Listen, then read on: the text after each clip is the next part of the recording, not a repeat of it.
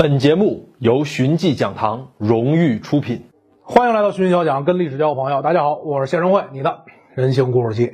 前几期节目啊，咱们讲了几个这个清朝嘉庆皇帝的故事。虽然那事儿是嘉庆朝的事儿，但是吧，那几个故事呢，你要说究其根源，那都是乾隆的遗留问题啊。有人说来不对呀，乾隆那会儿大清国鼎盛啊，对吧？乾隆盛世啊，盛世之下能有什么问题呢？要我说啊，首先我不认可中国历史上有盛世。第二，咱就说乾隆那会儿是盛世，咱就说它是真的，对吧？那也是非常阴暗的，里头的那种暗流涌动是非常可怕的。这一切，乾隆皇帝这一切啊，其实我认为是可以从乾隆十三年开始说的。这一年啊，乾隆皇上倒过两次大霉，第一次。这个大金川战役，清军失败了。第二次呢，就是乾隆皇帝的原配富察皇后去世了。这两件事啊，要我说，就直接影响了大清帝国的走向。咱一个一个说啊，先说这个金川战役。咱都知道啊，乾隆皇上很自负嘛，对吧？晚年给自己上了一个头衔叫十全老人，他就认为自己干了十件了不得大事。为什么觉得他自负呢？就是打赢了大小金川战役。大小金川战役是这个清军跟四川土司一系列战争的总称。清军吧，输输赢赢，那最后呢，那肯定凭全国之力嘛，对吧？就算把这个大小金川给打服了。但是乾隆十三年这会儿呢，清军输了，而且输的挺难看的。为什么呀？乾隆皇上集这个优势兵力，最后输给这帮土土司的民兵了，对吧？这乾隆皇上这人那算是真是丢的。有多大脸现多大眼，就这么一个，就就这么一回。前线指挥官呢换了仨，这乾隆皇上换一个杀一个，是手段非常狠啊。其中有一个叫讷亲的，特别惨。这讷亲啊是乾隆朝的首席军机大臣，他呢也是乾隆给自己找的第一批亲信官员。那会儿雍正给他留下过两个古宫大臣，就是托孤老臣嘛，一个鄂尔泰，一个张廷玉，对吧？这个乾隆。登基之后一直用这俩，但是呢，后来羽翼丰满了就不用了，就想办法把这俩人给除掉。这个鄂尔泰死的早点，非常幸运。张廷玉呢稍微惨点，晚年非常凄惨。这之后咱们有机会咱们再说啊。这个讷亲就是当年在公在朝中公开反对张廷玉和鄂尔泰的第一人，对吧？这当然这是乾隆皇帝这个有过旨意的呀。对吧？乾隆皇上私下对讷亲称赞叫什么呢？叫自己的第一恩人。哎，就这么一个人，第一恩人啊，就被这个皇上给赐死了，在前线军中刺了一把鄂必龙刀，抹脖子了。咱再说说这个富察皇后去世的事啊。这富察皇后跟乾隆俩人关系极好，那真是极好。乾隆当皇帝，他这一生啊，就俩皇后，一个是富察氏，还有一个呢是这富察氏去世之后。在乾隆他妈不是甄嬛嘛，对吧？甄嬛要求你必你必须得立后啊，对吧？就立了一个皇后，但是那个人呢，没几天就给废了。有清一代唯一一个被废的皇后，还有当时还有一个，还有一个是他当太上皇之后，这个嘉庆追封的那会儿，那嘉庆他生母已经去世了，所以呢，我觉得那个不能算啊。富察皇后的死因呢？用现在话说就是产后综合症，生了几个儿子，可惜这几个儿子都夭折了。那你这这儿子都死了，那你说这心情肯定很郁闷啊，对吧？郁闷的时候，三十多岁又强忍着欢笑，跟乾隆去山东孔庙去祭祖，呃，去去祭拜去。回来的路上就暴毙了。乾隆皇上太伤心了，就下令把这皇后的船运进紫禁城。那皇后的船大呀，紫禁城不够宽，怎么办呢？做了一个巨型的脚手架，那种梯子似的，生把这船啊从这城楼上头给翻过来的。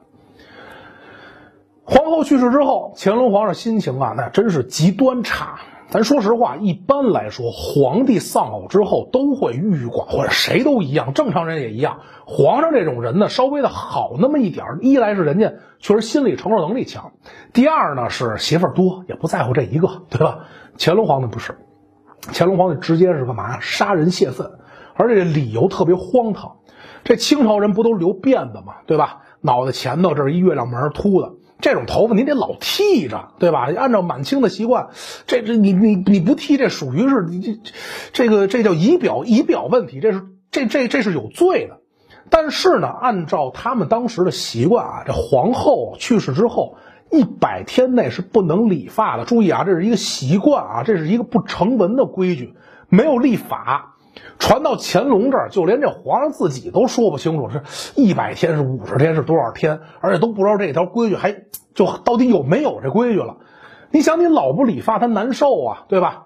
就有这大臣实在受不了，就给理发了。乾隆一看，呵，震怒啊，对吧？就把那几个理发的大臣给杀了。后来这弄得大家就都不敢理了。有人理那那你都不理，这头发就乱糟糟的嘛，对吧？乾隆又说：“你这头发怎么那么乱呀？革职吧！你这理不理都不行，就这么一主。”总而言之吧，听上去很荒唐，这俩事儿啊，而且影响不是很大的事儿。打仗输了杀了仨，对吧？理发那问题，杀几个到头了吧，对吧？不见。整个乾隆十三年，因为这两件事受处分的官员啊，上至大学士，下到基层的县太爷，一共一百五十多人。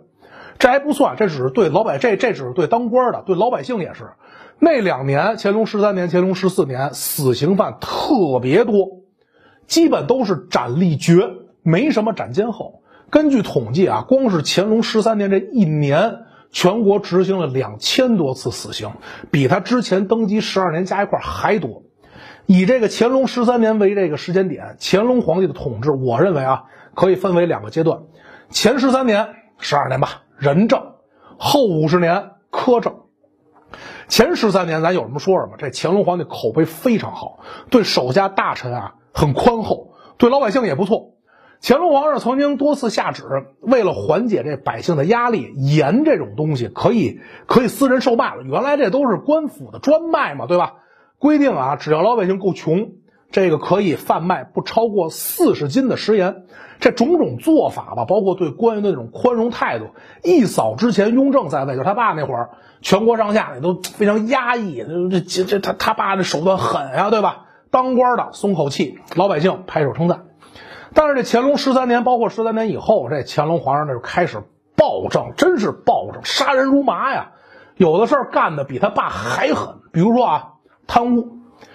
清朝官员有个毛病，就跟喜欢跟这个国库借钱，借完以后还不还。当然，这个有的时候咱说实话不能完全怪这些官员。比如说，你有时候要接待皇上来你这儿，那你说你不借钱，你哪来哪哪有钱？没钱呀，对吧？所以。这个话题，这关于清朝官员借钱的这个事儿，咱们之后可以再聊。今天先不赘述啊。反正最后好多人还不上。这雍正刚登基的时候就开始收这种东西，叫什么呀？叫国库欠款，就开始追。手段虽然也狠，但是基本上不出人命，就给你革个职，对吧？罚点俸，呃，这而且用一些其他的方式，很多就比如说让你这个你交一些土特产，就反正用很多很多方式，哎，去把慢慢就把这国库欠款给追清了，对吧？乾隆这儿就不行了，乾隆有一个规定啊，只要欠国库，不是说你贪污啊，只要你欠国库超过八十两，一律斩首，而且是说到做到。乾隆十四年，福建省官员杀了五个，还有十几个罚俸的，那官员这样肯定就给逼疯了呀，那就只能去克扣老百姓了吧，对吧？那很快这老百姓也给逼疯了呀，那老百姓逼疯那就造反呗。就拿这个福建省来说啊，前脚乾隆把这当官的杀了，后脚这老百姓就造反了。乾隆皇上杀当官的不手软，那对老百姓那更是直截了当。听说这老百姓造反之后，乾隆皇上大骂，真是大骂，说这帮老百姓是什么呀？说他们是臭虫，下令镇压，抓了一百多人，全部杀了一个不留，而且是活活打死的，真生不就就你你赶紧杀了我吧，你连死都不给痛快的。乾隆十三年开始的暴政啊，让所有官员特别害怕。后来呢，把他们逼的都抱团了。还是拿贪污这件事来说，中国古代官员贪污啊，一般来说是各自为战，有那种团伙贪污的，但是一来规模不大，二来很少。现在不减，现在整个省从上到下，从这个省长到这个县太爷，全都开始贪。为什么呢？一来这个人多力量大，二来什么呀？法不责众，牛逼！你乾隆把我们都宰了，你怎么办？对吧？本来雍正已经把这官员管理的已经是服服帖帖了，几乎来说啊，个个清廉。当然肯定有贪污的，但是都比较少。结果乾隆乾隆这么一干，彻底完蛋。乾隆压迫官员呢，压官员就得压迫老百姓嘛，对吧？老百姓活不下去，就只能造反，这是一个死死循环嘛。之前呢，乾隆还给老百姓留了活路，就是卖盐那事儿，还记得吧？四十斤盐那个。后来因为种种原因，乾隆把政策给取消了。那老百姓活不了了，对吧？那怎么办？造反吧。所以到了乾隆末年。嗯，天理教啊，白莲教啊，在民间就做大了，各省都有分会，包括这个一些甚至王公贵族那八旗子弟都加入起义队伍。这个白莲教起义实际上历朝历代都有白莲教。白莲教这个它正经起义啊，咱们说是在嘉庆的元年，但是那年乾隆还是太上皇，理论上那就是乾隆六十一年，对吧？那只不过纪年法中那那年不这么叫而已，实际上就是发生在乾隆朝的。所以就是他这一朝啊，不是没事儿，事儿很多，而且他给子孙留下了非常多的阴影。白莲教，您那这这嘉庆皇帝为了平白莲教，两亿两白银，这这这这和珅好不容易抄点钱就都没了。刚才咱们说这两个原因啊，我正是因为这个才说这乾隆十三年发生那几件事，彻底改变了大清朝的走向。那乾隆皇上有没有机会避免这种事儿呢？要我说啊，没有。就算是咱们穿越回去了，你成了，咱们成了乾隆了，也没有，也没用，对吧？乾隆十三年发生这两件事，只是导火索，真正原因是在于他自己身上，他自己不行。乾隆这个人啊，看上去是一个很和蔼的，也保亲王嘛，对吧？这说都是传闻，他这人非常仁慈的一个人。实际上，这个他的性格深处很暴躁，非常残暴，这么一个人。从小娇生惯养，他爷爷隔辈指定啊，对吧？这么一个人，他他刚登基的时候呢，采取这所谓的宽容的政策啊，只是政治需要罢了，对吧？您雍正，我爸爸在位十三年，您把官员调教差不多了。对吧？这会儿我刚上台，根基不稳，怎么办啊？哎，表现的很宽厚，笼络人心。乾隆十三年之后呢，哎这我已经根基稳固了，对不对？那就开始放释放天性了。所以这连讷讷亲这曾经那么重要的官员，那说杀就杀呀。而且来说啊，后世史学家分析啊，这是我看来的啊，乾隆皇上他这个打心眼里头有点看不上他老爸。他就老觉得啊，我比他老爹，他比他老爹这个雍正强一万倍。自己的政策，那我什么事都得比老爹厉害呀，对吧？但其实你说在驾驭官员这方面，他比雍正差的，真不是差了一星半点雍正是怎么登基的呀？九子夺嫡呀！他当年那血雨腥风，死人堆里爬出来的。今天咱就不展开了啊，以后线下活动的时候，我我再咱们再单独说这事儿，展开太长了。这就让这个雍正特别了解这官员应该怎么管，而且他的，而且雍正本人他经常有下去基层工作的经验，他知道底下怎么玩儿，所以他就特别擅长跟这官员用很巧妙的方式让官员听话。你又怕我，你还不敢反抗，你还得听我的，这是很巧妙很多方式。这乾隆登基之后呢，那我爸不行，我爸这这这太次，我比我爸强。所有他爸推推行的政策，他都给取消了。他这种先松后严这种政策，直接导致乾隆一朝官员抱团贪污，百姓集中造反。所以说啊，这个民间一直有一个说法，就是当然我这也是听啊，这说法不是很广，就是清朝亡于乾隆。很多人说这不对，这这个清朝应该是亡于嘉庆，对吧？嘉庆中衰。其实这个说法啊有点道理。乾隆这个人刚愎自用。推行这种政策，导致这个康熙、雍正积累的财富，尤其是官员体系的这种财富彻底崩溃。可以说呢，乾隆之后的嘉庆啊、道光啊，一直在想给他爸、给他爸、给他爷爷擦屁股，但是大清早就积重难返了。大清朝的覆灭，在这乾隆十三年就已经埋下了。好了，关于乾隆十三年的事儿啊，今天咱们就聊这么多。我是谢仁慧，你的人形故事机，关注寻小讲，跟历史交个朋友。更多精彩内容尽在寻迹讲堂。